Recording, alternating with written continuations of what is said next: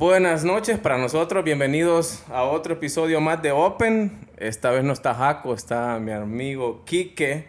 Vamos a hablar de un tema muy importante, eh, la juventud y el cristianismo, el tema de la santidad, qué hacen los jóvenes cristianos para divertirse, qué es ser santo y un montón de cosas más que los jóvenes eh, es importante que sepan o entiendan cómo se tienen que manejar o cómo recomendamos manejarlo. Entonces, bienvenido. ¿Cómo estás, Quique? Gracias, Tony. Todo bien aquí, expectante y agradecido con esta participación. No me la esperaba y reitero, muy agradecido, bien emocionado. He estado dando seguimiento a lo que has estado produciendo y realmente felicitándote. Y bueno, espero eh, llegar a la altura de, de, la conversación porque vamos a hablar de la juventud. claro, claro. Bueno, mira, platicábamos entonces eh, atrás de cámara que tenés 14 años ya en, en, el Señor, ¿verdad? Y yo la verdad es que creía que era menos, pero son bastantes años. ¿ya? Y está joven todavía, pero o sea, quiere decir que comenzaste joven. Exacto. Y por ahí arranco. O sea, si, si a vos te tocara analizar, Kike, si... Eh, ¿O qué le dirías a un joven? O sea, ¿arrancaste a buena edad vos o te hubiese gustado arrancar antes a buscar del Señor? ¿A qué edad arrancaste? Tenía 19 años, 18 años y estaba por cumplir 19 años. ¿Y sentís que era la, edad, la buena edad o hubieses querido arrancar antes? Mira, Tony, siempre le digo algo eh, a esta pregunta y mm, hubiese deseado arrancar antes.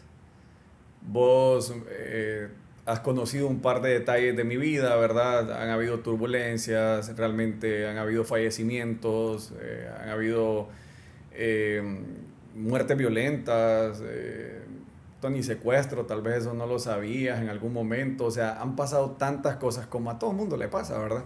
Claro. Y han pasado tantas cosas eh, feas, malas, entre comillas, ¿verdad? Y vos me preguntarás, eh, ¿Cambiarías algo de tu vida? Solo hay una cosa que yo cambiaría de mi vida y es comenzar a servir a Dios desde antes, antes, y conocerlo en la manera en que lo conozco y lo experimento en el ahora. Ok, ahora, de esas tragedias que te pasaron, ¿vos crees que algo eso impulsó a que a los 18 años es muy complicado un joven de 18 años abrazar al Señor de la forma en que vos lo hiciste? Pues? Bueno, Tony, eh, creo que es el, no la primera vez, pero eh, tal vez la segunda vez que lo, que lo voy a, o tercera que lo voy a comentar en público. Y lo que me sucede a mí es que yo recibo a Cristo como mi Señor y Salvador un 21 de enero, eh, tipo 10 de la mañana, ponele, no sé, la hora de la reunión, y en la tarde este, matan a mi papá. El Wow, mismo día. El mismo día. El mismo día. Wow. Entonces, cuando vos me preguntás qué te impulsó, qué te, qué te sostuvo, Wow. ah, tuve una experiencia sobrenatural y fue el tema de la paz. Entonces, eh, yo, no sabía, o sea, yo no sabía Biblia, no tenía el fundamento que tengo ahora. Claro, recién Entonces- ese día habías aceptado. O sea, yo empiezo a ir un 5 de enero a la iglesia y, y eran los famosos días iniciales del año que la gente está en ayuno y están este, Preparando el año. preparando el año y todo es oración. Y yo llego y bueno, aquí estoy. Así que a, a recibir, pues. Entonces yo estuve como 20 días de preparación. No iba todos los días, lógicamente, no eran todos los días, pero yo fui como un tiempo de preparación. Y lo maravilloso que experimento es que mm, llego a, a la lectura por medio de un pastor de, de- en Juan cuando dice que, que- que es necesario que Jesús se vaya porque ha de venir uno mayor y es el consolador. Y esa palabra se me revela y se hace vida en mí. Entonces empiezo a experimentar paz. Ahora, para vos, ¿por qué crees que le cuesta tanto al joven? Eh, creo que desde siempre, incluso en nuestros tiempos costaba, pero a- ahora, ahora es creo que más complicado. El joven en la actualidad es bombardeado por, hablemoslo, a- eh, lo más sencillo de hablar, por el tema de las redes sociales, o sea, el celular, que es la vida de la gente ahora. Es bombardeado de una manera brutal eh, y por lo tanto considero que es más difícil para un joven de 18, 17 años buscar de Dios. Por- pero vos, ¿por qué crees que cuesta tanto? no? Mira, dentro de todas eh, las cosas que podemos hablar, ¿verdad? Yo creo que el tema de las distracciones que estás diciendo vos ahorita, eh, podemos hablar de, de varias, ¿verdad? Este, pero la que más me marca a mí es que esta generación se, se ha empoderado del criterio. Entonces, todo mundo tiene un criterio. Y en nuestro, una opinión. Una opinión. En nuestros tiempos. Sí, porque a veces ni siquiera es criterio, es una opinión. exacto, tienes razón, fíjate, y, y, ni siquiera te tienen un argumento, pero es una opinión. Y esa opinión se vuelve, como las palabras famosas, tendencia y. Y la siguen. Y la siguen. Entonces, vos te acordás que en nuestras épocas, este, la iglesia no era objeto de burla. Jamás, jamás. Nosotros podíamos este, decir mil cosas, eh, bromear con muchas cosas, pero no, no, no, con Dios. Ya sabemos que ahí nosotros no estábamos metidos porque éramos bandidos. Y punto. No porque Dios me dio libre albedrío y no porque yo tengo mi capacidad y facultad para esto, para lo otro. Eh, o yo pienso que el Señor, sí, siempre teníamos nuestras excusas, ¿verdad? Pero, pero... Y la excusa se mantiene, ¿verdad? Y la excusa se mantiene. Yo cuando esté listo voy a buscar de Dios, ah, porque bueno. para mí Dios es algo serio. Famosísimo. Eh, y sí, tenés razón en lo, en lo que comentás. Em, y definitivamente es muy complicado para un joven ser cristiano. Pero, por ejemplo, una de las cuestiones que creo que cuesta mucho es el tema de la vergüenza. Ahora, yo te conozco de joven, o sea, digo, antes de que entráramos al Señor ambos nos conocimos y, y, y, no es lo mismo un joven asolapado, ¿verdad? Y no quiero con esto hacer sentir mal a nadie, pero sí hay jóvenes que son más tranquilos, más, eh, ¿verdad? Sí. Bien portados. Dios que esos puestos en una iglesia es más sencillo pensarlo, imaginarla. Pero digamos, la, la, nosotros éramos jóvenes... Eh, de otro rollo, de otro calibre y a otro ritmo. No teníamos pena. Entonces es muy complicado verte del otro lado o imaginarte del otro lado. Eh, ¿No te da pena con tus amigos? ¿O cuál fue la, la tensión de tus amigos cuando dijiste... Mira, todo fue súper rápido, Tony. Todo fue súper rápido. Pero inmediatamente cae una revelación porque, Tony, en un, en un fin de semana voy a un encuentro y tu amigo ya no dice malas palabras después de una charla de 45 minutos. Punto. Ni una mala palabra y de antes éramos de los famosos que de, de 10, de 10 palabras 9.5 llevaban esa mala palabra, ¿verdad? Sí, ahora, entonces, vos no luchaste con las malas palabras, pasa de eso siempre, a veces es muy sencillo para, para uno dejar algo, que para otros después malas palabras, para vos fue sencillo, pero hay personas que se mueren a eso toda la vida. Pero te costó algo. Hay algo que vos decís, ah, que me costó dejar. Esta ah, parte sí me costó. Bueno, fíjate que yo creo que la parte, la parte más difícil para mí fue el tema de la fornicación, ¿verdad? El tema mujeres. Tampoco era tan promiscuo o o, era algo que me obsesionaba, pues no era algo que yo tengo que estar con una mujer, nada que ver. Pero sentís que eso fue lo que más Pero te costó. creo, sí, esa fue el área donde yo dije, ahí estaba, ahí estaba el aguijón, ¿verdad? Ahí estaba eso. Este, y bueno, ya después me caso y, y ya eso se vuelve parte del pasado, pues. Sí, pero tus amigos y tu familia te apoyaron, o sea, sí, sí no sentiste esa barrera de de, de los amigos, no, ya, ya no le hablan aquí que... O... Ahí es lo único que me pasó, y eso fue verídico, ¿verdad? Este, con amigos en común, empecé, después de que yo vengo del encuentro, pues empiezo a hablar con todo el mundo y a contarle lo que Dios hizo. Y están locos. Y entonces de repente se dan cuenta ellos que su amigo ya no está diciendo malas palabras y dicen, hey, bo, este brother de verdad no dice malas palabras. Entonces se empiezan a reír, brother. Y entonces yo, hey, están reconociendo y lo estoy haciendo bien, yo motivado, ¿verdad? No, no, no, mírame, dijeron, mírame, dijeron, ya, ya, eh, vos sos nuestro amigo y todo, pero ya te pusiste fanático y ahí sigue que ya la fregaste, me dijeron. Y, y yo me justifico, y yo, no, no, no, mira, yo estoy creciendo, yo lo que quiero es entregarle mi vida toda a Dios, quiero cambiarle, pero o sea, tampoco es que religioso, fanático, pues no sé, tal vez en ese momento sentí que ya mis amigos me empezaron a poner ese, esa distancia, ¿verdad? Pero fíjate que esa misma noche orando, no, ni siquiera orando, Tony, había un partido de fútbol y el Espíritu Santo me habló y me dijo, sos fanático del fútbol. Tony, yo he ido a México de un día, para, de un día para otro, de un día para otro. Es más, ni dormí. Me quedé en el hotel donde estaba la selección, pero en el lobby, Tony. No creas que fui a pagar ese hotel. Y terminó el partido. En la noche llegué al estadio y, ve, perdón, al hotel como a la una de la mañana y después un rato en el lobby y después para el aeropuerto al día siguiente y ya de viaje otra vez. Fanático del fútbol. Soy fanático del fútbol, ¿verdad? Me dice el Espíritu Santo. Sí. No puedes ser fanático mío. Soy fanático tuyo. Le escribí a mis amigos hey, soy, fanático de Dios. y desde ahí creo que eso me sirvió para jamás tener un inconveniente con respecto al fanatismo. Ajá, pero no perdiste amigos por eso.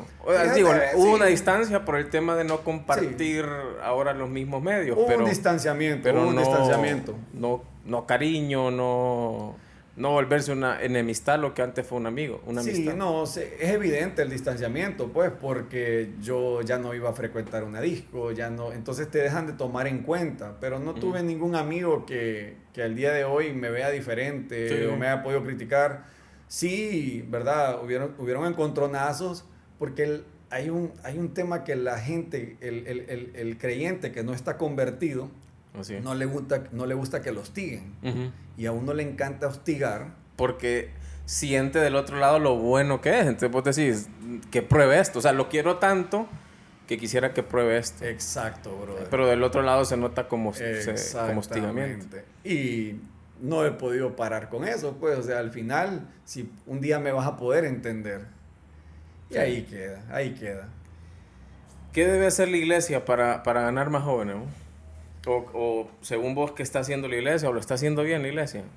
Fíjate que hay ministerios que sí, ¿verdad? Definitivamente. En conclusión, siempre vas a llegar a lo mismo, predicar la palabra. Eso no tiene discusión. Predicar la palabra tiene que ser tu posición firme. Pero de ahí está adherirse a, adherirse a las temporadas, adherirse a los momentos, ahorita iglesia que no está dando ese paso a la tecnología y a las redes, eh, está, quedando, atrás. Y, y, yo creo que este es un momento oportuno como nunca antes para eh, involucrar a la, a la juventud. Y a la conclusión que llegué, tantos followers, tanto contenido, tanto vales. Para ella. Para la generación. Para la generación. Increíble. Ahora, si las redes, si las redes se pueden usar, entiendo, el tema de ser profesional en una red es difícil, definitivamente como tu fe no puede representarse a través de bailes de TikTok, ¿verdad? Pero si las redes se pueden prestar a presentar tu profesión de una manera profesional, eso sí estás... Yo estoy abierto, Tony. Yo, eh, si hay algo que nunca voy a, a, bloquear, es dejar de ser quien soy, nunca lo voy a esconder. Y esa es una esa es una de las bondades que he encontrado en el Evangelio, que nunca nadie me dijo, este, quítate esa gorra y es lo que creemos, deja de salir, deja de escuchar ese, ese reggaetón que te gusta. Ajá, es que, es que a mucha gente se les olvida que al final es el Espíritu Santo el que trabaja en uno, ¿verdad? O sea, incluso creo que le complicas más el camino al Espíritu Santo cuando estás chingando a la persona. Esa fue la piedra. Tratando de disque aconsejarlo, en realidad estás chingándolo, Exacto. más dejar que el Espíritu Santo haga su trabajo. Pero vuelvo a la pregunta entonces, ¿la, ¿la, iglesia debería prestarse más a las redes sociales porque es donde están los jóvenes? Esa es como una de tus ideas. Esa es una de Pero ¿qué más puede hacer la iglesia? ¿O, o crees que ese es el único camino? La, a la iglesia le cuesta el tema de la música. Hace poco tuve aquí a Rambe, que está sacando ska, la música ska tipo los rabanes y ah, esa música. Cristiana, ¿verdad? Muy buena. Y, hablábamos de ese tema, porque la iglesia eh, choca contra el género urbano eh, y, y, se dice desde el púlpito, muchos púlpitos lo dicen, que eso es imitar al mundo. Pero por el amor de Dios, o sea, imitar al mundo es todo, hasta comer. Entonces, eh, pero al final de cuentas, yo decía ese día, eh, yo decía, la gente igual va a escuchar Bad Bunny, o sea, igual, es que aunque no querás, tenés que saber quién es él, porque está impregnado. Entonces el joven, por no tener a disponibilidad reggaetón cristiano o música urbana cristiana, comienza a consumir a escondidas otra cosa, ¿verdad? Eh, ¿Vos qué pensás en relación a eso? ¿Por qué la iglesia está peleada con, con, ciertos géneros o con cierta música? Bueno, todo se resume a la religiosidad, pues.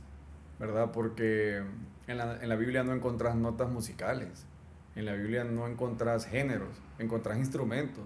Con los mismos instrumentos que alguien hace reggaetón, con los mismos instrumentos hace jazz, con los mismos instrumentos hace, este, hace rock, con los mismos instrumentos el heavy metal, con los mismos instrumentos hace balada. Entonces yo creo que la religiosidad no ha dejado a la gente entender eso.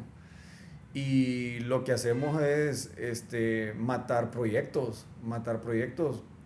La, la, el, el, el, el, género no debe de estar, no debe de determinar si es cristiano. Lo que debe de generar el gen, lo que debe determinarlo es lo que transmite, porque el música es, es vivencia, es, es energía. Es energía, te transmite algo. Entonces ahí viene el detalle de cada quien de saber qué es lo que va a escuchar porque escuchamos lo que nos edifica y nos conviene. Y en ese punto estamos, estamos matando talentos. Y yo te voy a decir algo. Ahorita me traigo entre manos un proyecto musical. Proyecto musical que lo pude haber arrancado a mis 22 años. Pero ah, la iglesia me dijo, no, aquí no, aquí no cantamos eso. Esa música no. Entonces vine yo y como mi enfoque nunca fue la música, mi enfoque era Cristo, entonces yo dije, bueno, no me, no me hace nada. Pero resulta ser que hace un tiempito vino una persona y me dijo, de parte de Dios, Tony. Y yo dije, Dios mío, entonces he estado perdiendo todo este tiempo porque alguien me puso el dedo por el género. Y desde ese punto de vista, ¿cuántas almas se, se, se dejaron de alcanzar? Porque eh, hay que romper con eso de una vez por todas. Tony, yo llegué a la iglesia y a mí no me, no me gustaba lo que yo escuchaba porque yo consumía mm, en su mayoría reggaetón. Pero gracias a Dios encontré reggaetón cristiano. Cristiano de verdad, que te edifica, que, que, me introducía los versículos bíblicos de forma en que yo no me los podía aprender o que yo no tenía esa hambre o, ese hábito. no estás acostumbrado todavía. Cuando yo me involucro, me empiezo a disipular y empiezo a ser más receptivo a la palabra con, con, otra disposición, hago un lado el retón y, y me empiezo a llenar. Nunca lo he quitado yo ando trabajando y yo no puedo andar en el ritmo que yo me, me, manejo, no puedo andar todo el día con una adoración porque el día es pesado, el clima es pesado. Y, quizás es tu estructura emocional también. Y la estructura emocional, la estructura emocional. Entonces yo creo que, que este, la iglesia debe de abrirse, ¿verdad? Debe de abrirse. Y es bien fácil este, pesar un contenido, Tony. Es fácil. Y si de verdad somos espirituales, vamos a poder discernir ¿Qué, ¿Qué canciones vienen del Espíritu? Yo, yo pienso igual, yo creo que, que la iglesia, claro, es que está el tema de, de, de la apertura y el despatarrarse, ¿verdad? Y yo lo entiendo, yo entiendo que el miedo de la iglesia es eh, que en ese proceso de ser más abiertos nos despatarremos, ¿verdad? Pero, pero como vos decís, eh, somos bastante sensatos, la iglesia tiene demasiada sabiduría como para entender que sí puede manejar algo así, ¿de acuerdo? Y, y, entender que una persona tatuada no, no, es delincuente por ser tatuado y que de repente es cristiano ya y luego se tatuó. E, eso no es un problema. Claro, que es lo que yo sí mencionaba con un amigo, es, tampoco es que la iglesia va a poner un tatuador en la entrada, ¿verdad? Pero, pero no va a voltear a ver mal a una persona tatuada, no va a discriminar a una persona tatuada, o sea, es, es una tendencia que ahora la gente lo está disfrutando. Para, hay personas que se tatúan nombres muy amados, ¿verdad? Entonces, vos no sabes lo que significa para ella. Pero repito, no es despatarrarse, no es que la iglesia va a poner un tatuador, ¿verdad? Y allá está el ministerio de, de, los tatuadores. No, ¿verdad? Tampoco, pero, pero la iglesia sí tiene que, que aceptar o tomar un poco más de valentía, porque si no los jóvenes se están yendo, pues, eh, se están yendo. Eh, eh, una de las filosofías de este podcast es tirar contenido de valor y porque últimamente solo la estupidez es viral, ¿de acuerdo? O sea, Exacto. Solo la estupidez es viral. Entonces, eh, ¿por qué nosotros no impregnamos las redes también con cosas de valor? Y ahí es donde la iglesia tiene que ser más agresiva. Y yo lo veo, hay más humoristas cristianos, ah, hay gente haciendo stand-up cristiano, o sea, es impresionante cómo, cómo se está aceptando o se está entendiendo. Eh, y la iglesia debe unirse un poco más, dejar de verse como marero, ¿verdad? Porque a veces la iglesia parecen maras, como yo soy de aquella mar y vos sos de la otra mara. Y el mundo no está así. El mundo, Bad Bunny colabora con el otro, ¿verdad? Y son más fuertes. Y la Biblia también dice que para el puro todas las cosas son puras. Entonces el problema recae sobre la religiosidad. ¿Qué te importa el qué dirán? Lo que a vos te tiene que interesar es la sana iniciativa. ¿Por qué lo estamos haciendo? Y no es por qué, es para qué. Porque en Dios nunca es un por qué, siempre es un para qué. Ahora, eh, Quique, ya para ir cerrando, la santidad.